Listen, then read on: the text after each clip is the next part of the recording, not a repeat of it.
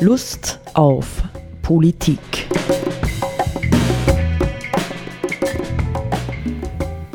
Liebe Hörerinnen und Hörer des Freien Radios Freistadt, Sepp Kiesenhofer und Roland Steidl begrüßen Sie zu einer neuen Sendung Lust auf Politik.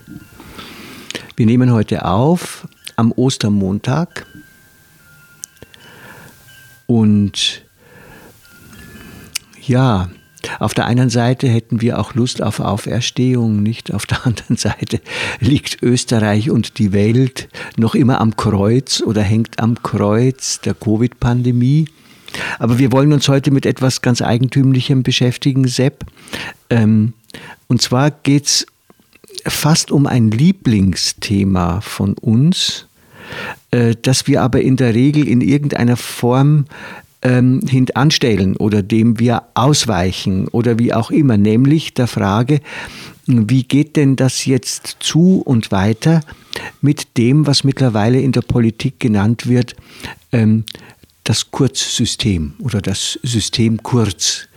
Nicht? Also das heißt, offensichtlich ist in der Politik erkannt worden, äh, dass zwar der junge Mann, wie ich immer sage, der sich gerne Bundeskanzler nennen lässt, äh, selbst gerne im Mittelpunkt steht, dass auf der anderen Seite er aber offensichtlich äh, eine Art eingeschworenes Team hat, nicht mit dem zusammen er regiert. Das fängt bei dieser, wie heißt sie an, Frau May Pochtler mhm. Stefan Steiner und etliche andere und dazu gehören dann Minister bis hin zu Leuten wie Thomas Schmidt, die gute Freunde sind von ihm, nicht also von Sebastian Kurz.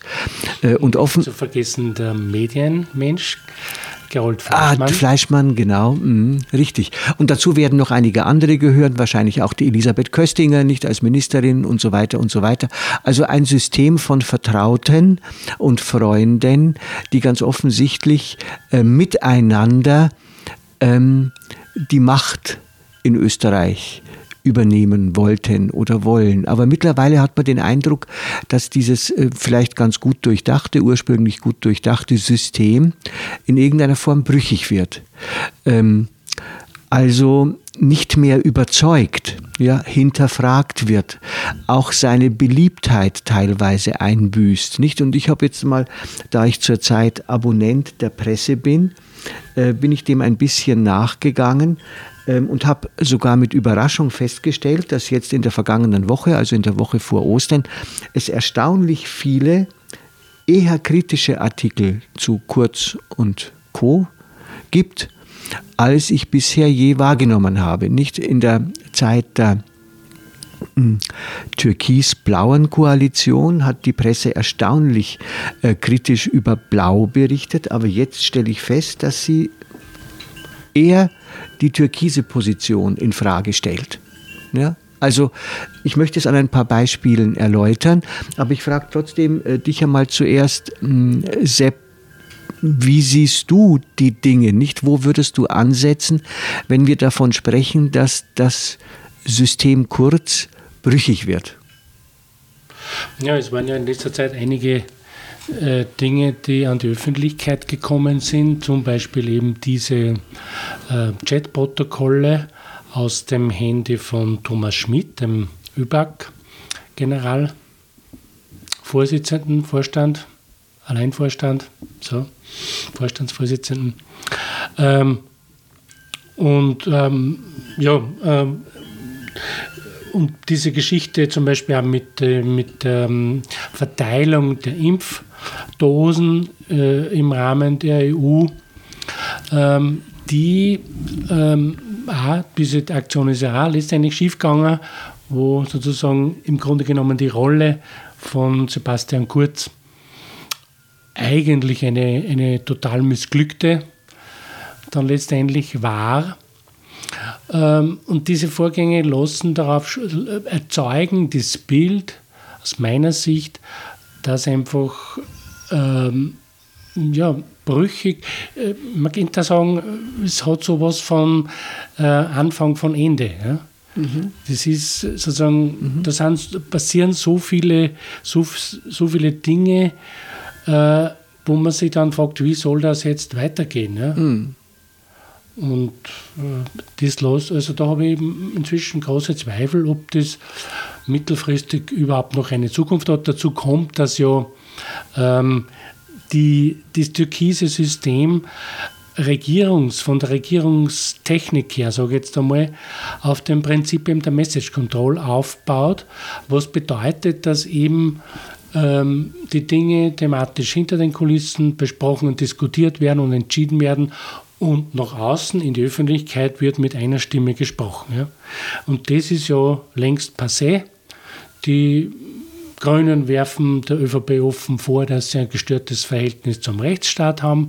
Die Clubchefin der Grünen vor einigen Wochen einmal gesagt, jetzt haben die ÖVP hat den Grünen vorgeworfen, aufgrund der Bestellung von Dieter Broß zu einem Abteilungsleiter, glaube ich, im Sportministerium, ob es leicht verrückt sind, so mit diesem Freundalwirtschaft und Postenschacher und so weiter, dass das halt Scheinmoral ist, die die Grünen da verbreiten und halt dann das, im Grunde genommen dasselbe tun. Also es wird auf offener Bühne jetzt innerhalb der Regierung gestritten und das ist natürlich auch ein Zeichen, dass auch innerhalb der Regierung der Vertrauensverlust eingetreten ist und das macht es einfach auf mittlere Sicht, aus meiner Sicht, sehr schwierig, da weiterzumachen.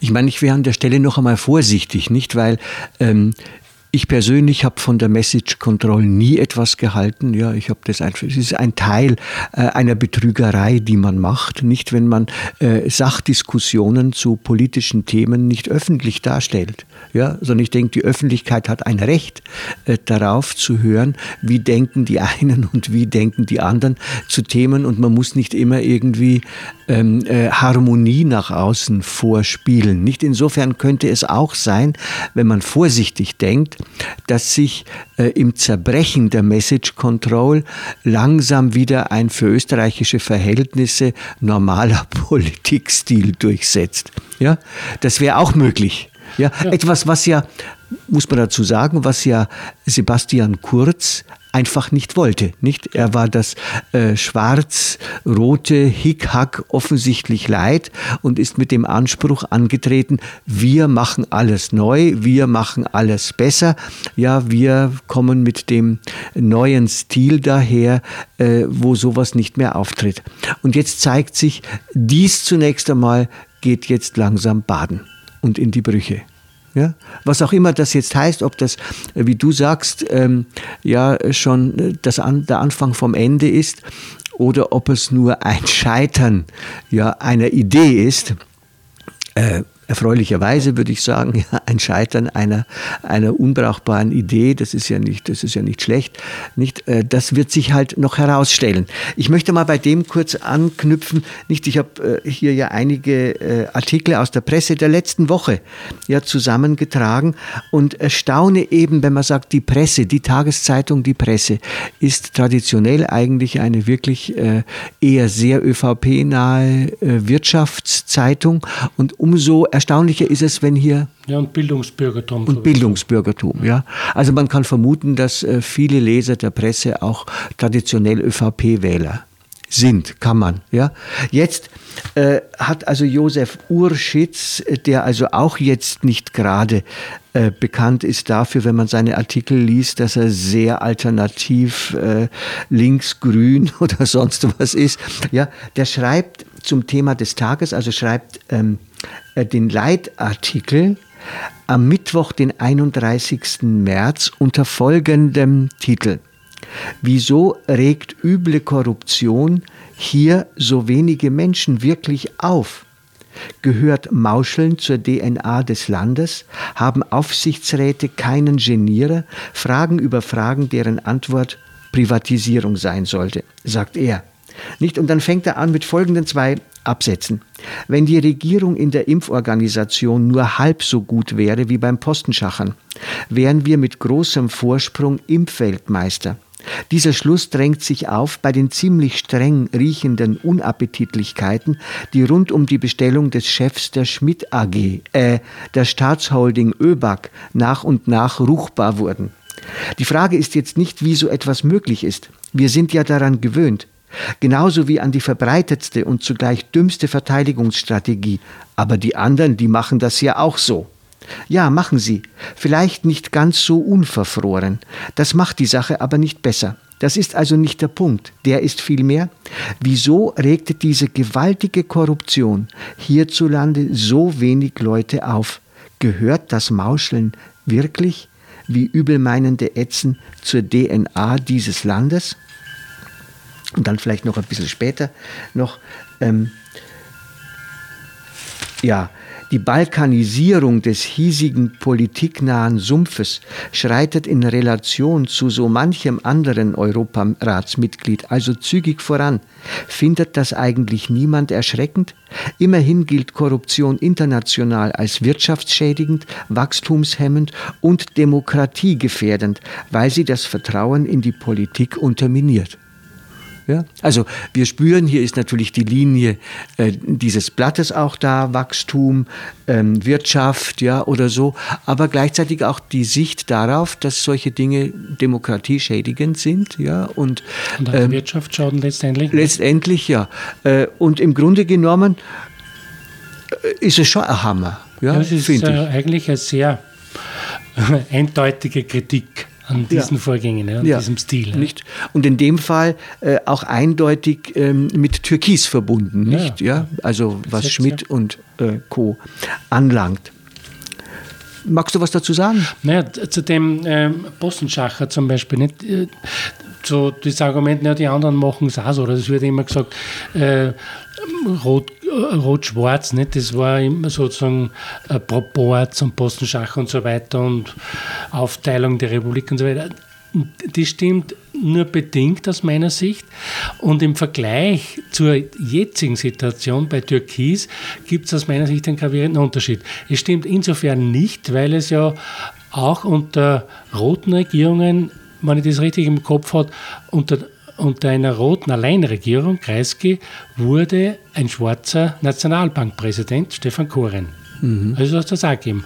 Also stimmt das nicht so in der Weise, dass die anderen das auch immer so gemacht haben, sondern es haben es andere eben nicht immer so gemacht.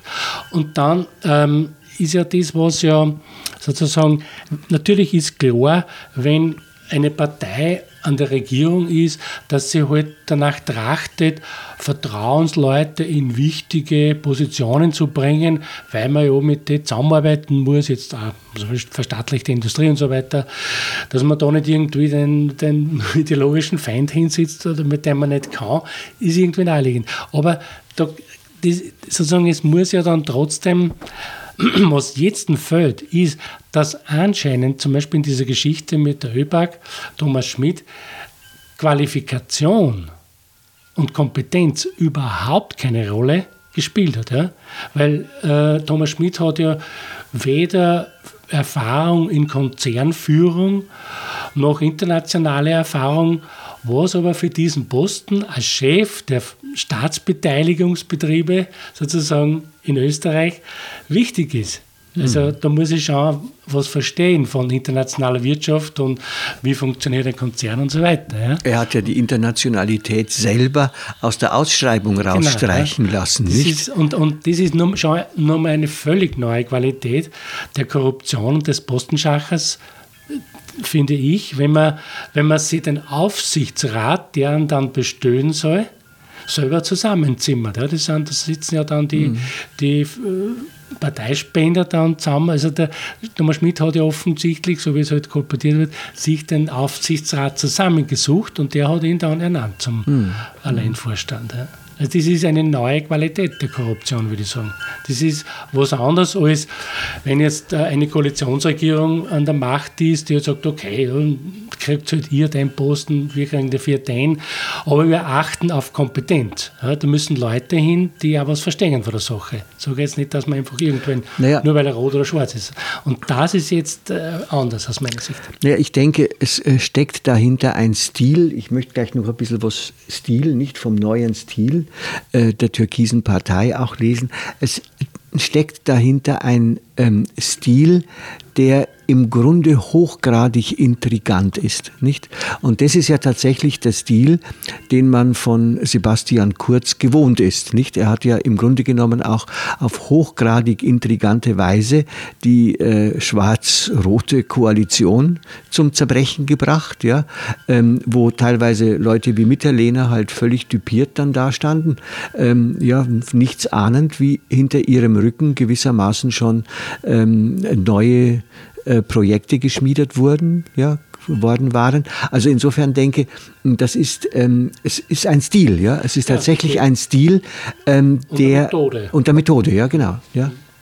Das ist ja, das ist ja ein Unterschied, das muss man auch sagen. Das, der, die, das, das, die Kurzgruppe oder so Leute in der ÖVP an die Macht kamen, war eine Intrige. Das ist ja belegt. Mhm. Die Unterlagen mhm. liegen ja im Institut für Zeitgeschichte auf, kann man sich mhm. anschauen und so mhm. weiter.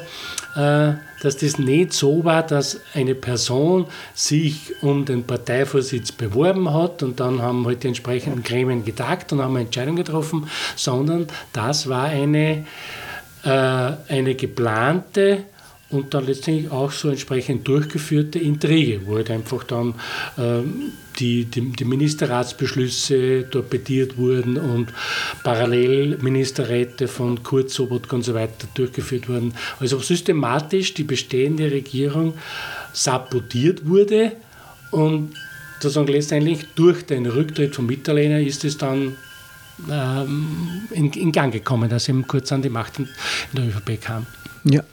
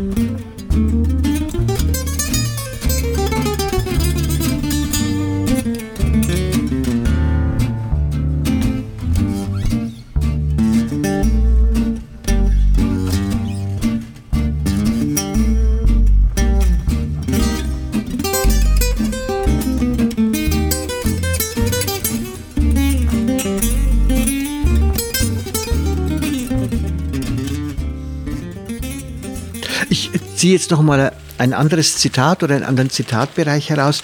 Also drei Tage nach dem, was wir gerade von Urschitz gehört haben, gibt es einen ganzseitigen großen Artikel im Inlandsteil der Presse, also vom 3. April, vorgestern, ja, Samstag, 3. April, ähm, unter dem äh, Titel, was vom neuen Stil, in Anführungszeichen steht, neuer Stil geblieben ist.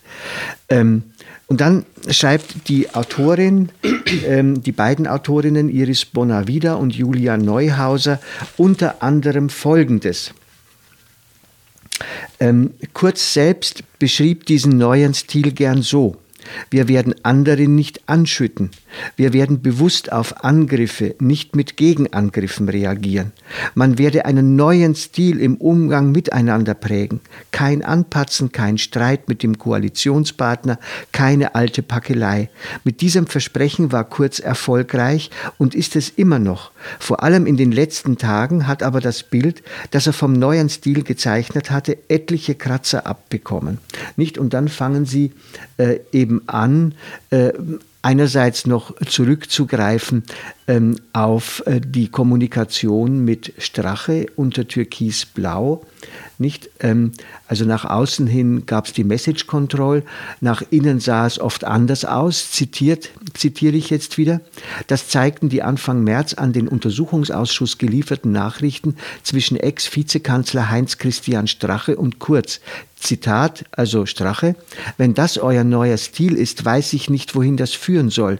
Ist kein fairer und ehrlicher partnerschaftlicher Umgang mit mir und uns. Zitat Ende, schrieb der FPÖ-Chef etwa in der Debatte um die Einführung einer Mindestpension. Die Öffentlichkeit nahm damals keine Notiz davon. Nicht? Und dann noch vielleicht äh, Folgendes. Mm, äh, der Streit ist auf die offene Bühne jetzt zurückgekehrt. Die ÖVP würde in Abschiebungsfragen, wie Vizekanzler Werner Kogler unlängst sagte, Zitat, ohne Herz und Hirn agieren. Zitat Ende. Die grüne Clubchefin, das hast du schon zitiert, äh, Sepp, mm, Sigrid Maurer attestierte der ÖVP nach Kritik an der Wirtschafts- und Korruptionsstaatsanwaltschaft, Zitat, ein gestörtes Verhältnis zur unabhängigen Justiz. Zitat Ende. Nicht und dann kommen halt die vielen, vielen Dinge, die wir in der letzten Zeit auch gehört haben. Nicht kurz lässt Anschober, der im Krankenhaus äh, liegt, ausrichten, dass jetzt irgendwie etwas zu ändern sei oder sowas. Ja, also verstehst du, ich denke mal manchmal, man könnte das ja äh, so weiterspielen. Äh, ein wichtiger Teil an dem Ganzen, ich denke, zwei, zwei Dinge sind noch ganz wichtig, ist das Verhältnis von Kurz und Caritas nicht vor allem von Kurz und Caritas. Also auch hier gibt es Machtkämpfe, nicht Kurz äh, hält die Kritik der Caritas insbesondere an seiner Migrationspolitik nicht aus.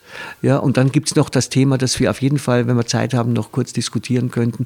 Das ist das, was jetzt mit den Impfdosen passiert ist. Nicht? Weil an der Stelle hat man den Eindruck, hat er sich jetzt endgültig äh, europaweit unmöglich gemacht. Ja, ich glaube nicht, dass er in dem Kontext jetzt äh, auf der europäischen Bühne noch ernst genommen wird.